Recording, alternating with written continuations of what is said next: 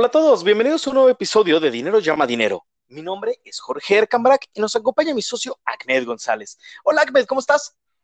Hola Jorge, qué gusto acompañarte en otro episodio más lleno de mucho contenido interesante y bueno, el día de hoy no es la excepción. Muchas veces cuando queremos invertir en acciones o en ETFs, buscamos en diversas fuentes y ahí encontramos que dice compra, otros que dice venta, dependiendo del título, y algo que mueve mucho el desempeño de las empresas es la presentación de sus reportes trimestrales y anuales.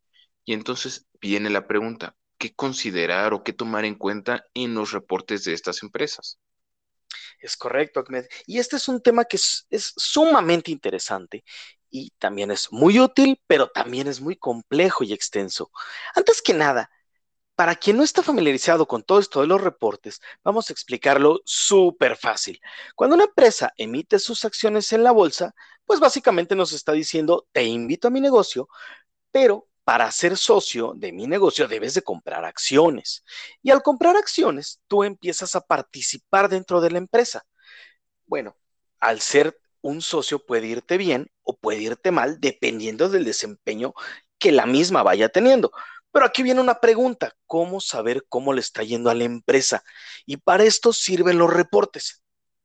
Cuando una compañía decide emitir acciones o bien cuando se lista en la bolsa de valores, en ese momento pasa de ser una empresa privada a una empresa pública. Y con esto vienen muchas obligaciones. Y una de ellas es el mostrar su información financiera de forma transparente al público inversionista. Y esta información eh, financiera es la que se conoce como reportes financieros. ¿Qué vas a encontrar en un reporte financiero?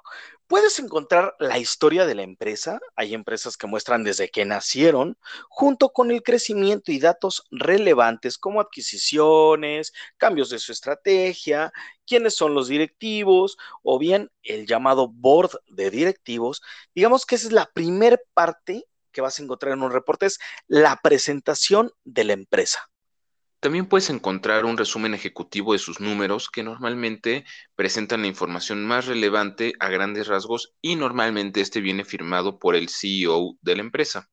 Esto como primera idea te puede dar eh, o te puede abrir el panorama y conocer a grandes rasgos cómo le fue a la empresa, qué productos lanzaron, qué servicios lanzaron.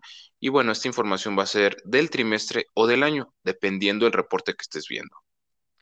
Después ya viene en mucho mayor detalle el negocio de la compañía, es decir, sus distintas líneas de negocio, cómo le fue a cada una de ellas, qué acciones implementaron para mejorar obviamente sus ventas o algún problema que hayan tenido, qué resultados hubo con estas acciones y obviamente cómo le impactó financieramente esos cambios.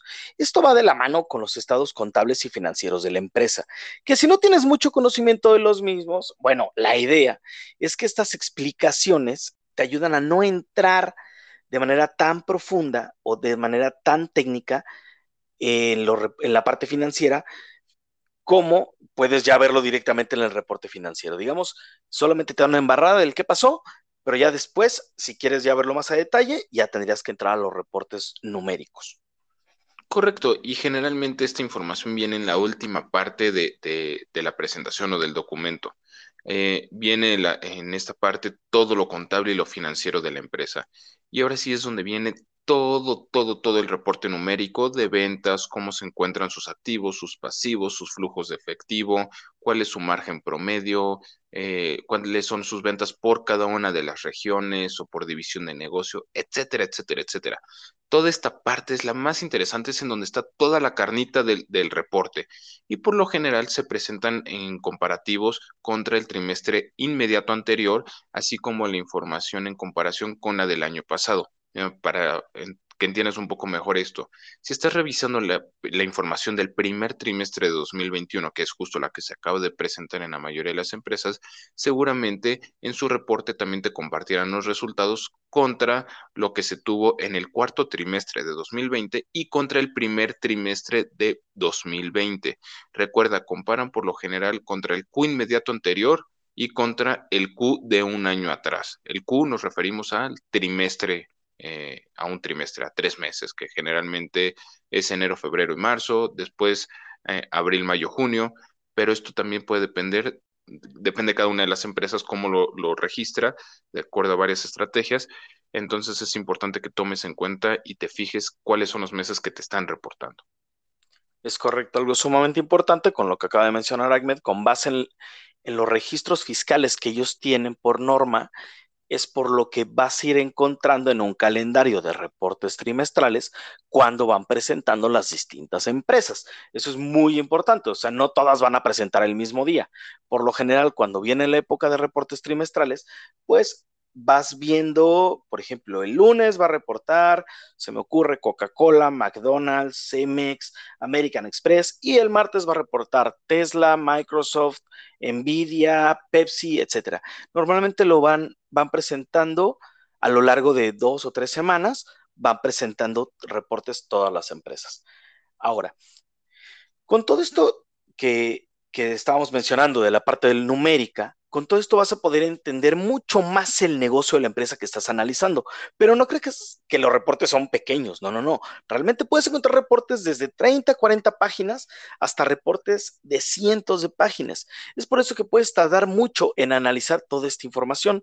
La ventaja es que esta información directamente obtenida de la compañía, pues va a ser una mega ventaja que no tengas que estar buscando en otros lugares qué pasó con sus números o por qué subió, por qué bajó tal cosa. Directamente lo vas a ver de, primera mano con la empresa, ¿no? Qué mejor que encontrarlo directamente de ahí. Y obviamente estos reportes pues te van a presentar los números de las empresas y finalmente los números no te dejan mentir.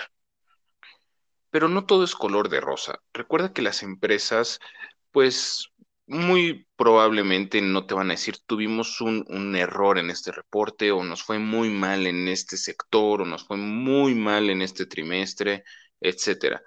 Idealmente lo deben hacer y los números lo reflejan, pero por lo general las empresas presentan sus resultados y tratan de presentar cosas positivas sobre ellos, principalmente en las, en las cartas que, que presenta el CEO, etcétera.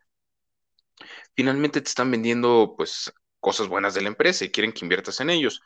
Entonces, para evitar presentar eh, cosas negativas, pues tratan de, hacer que suene pues, algo vendedor o algo positivo en ellos. Por eso es muy importante que conozcas los números y sepas cómo interpretarlos y, y veas todo lo que te dicen los números, ya que realmente es lo que, lo que vale de la empresa y lo que vale de esos reportes. Entonces es muy importante que leas entre líneas toda la información que viene ahí y puedas darte cuenta de si lo que te están dando o los datos que estás revisando son positivos o negativos.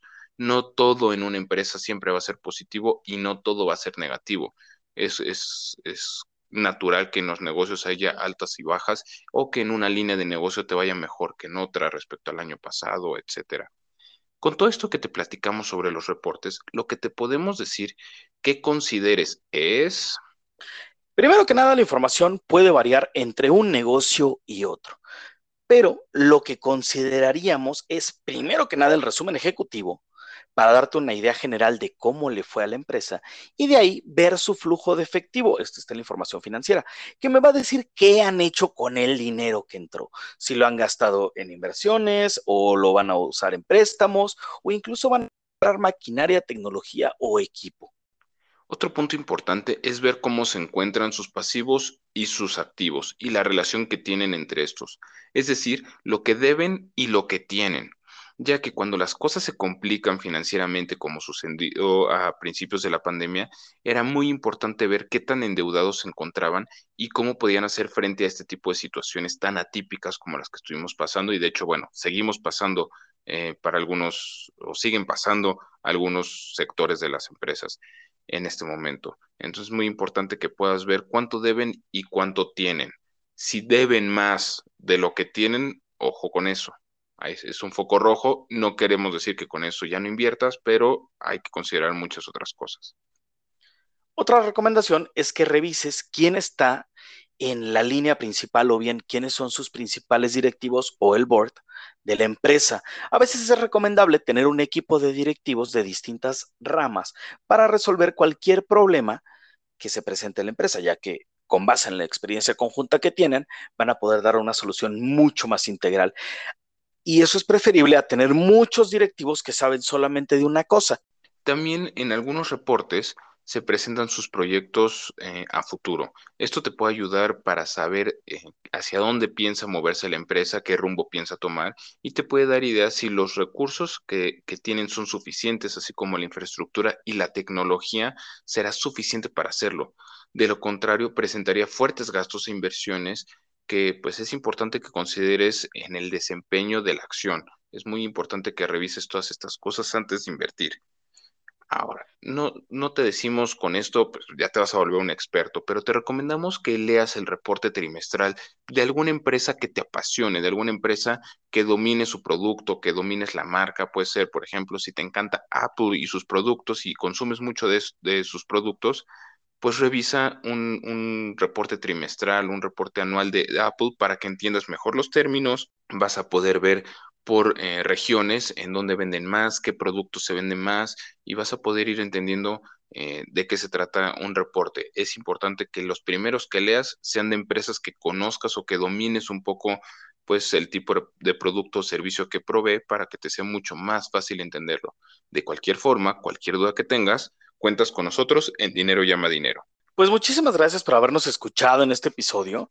Si te gustó, déjanos un comentario en nuestra publicación de Instagram y dale seguir al podcast de Spotify o regálanos cinco estrellas en iTunes para mejorar el algoritmo y que cada vez le llegue esta información a más personas. Esperamos te haya gustado este episodio y te haya servido para comprender sobre los reportes trimestrales y qué buscar en ellos. Cuéntanos en Instagram, donde nos encuentras como Dinero llama dinero, todo junto y sin espacios, qué te gustaría revisar en los reportes trimestrales. También puedes escribirnos en nuestro correo contacto dinero llama dinero arroba gmail.com y si te quedó alguna duda, haznosla saber y con todo gusto te la resolveremos. Nos encantan los comentarios y los temas de los que les ha gustado que platicáramos en futuros episodios. Por favor, no dejen de platicarnos de ello. Nos puedes escuchar en Spotify, Apple Podcast, Google Podcast. Nos escuchamos en el siguiente episodio para seguir hablando de finanzas personales.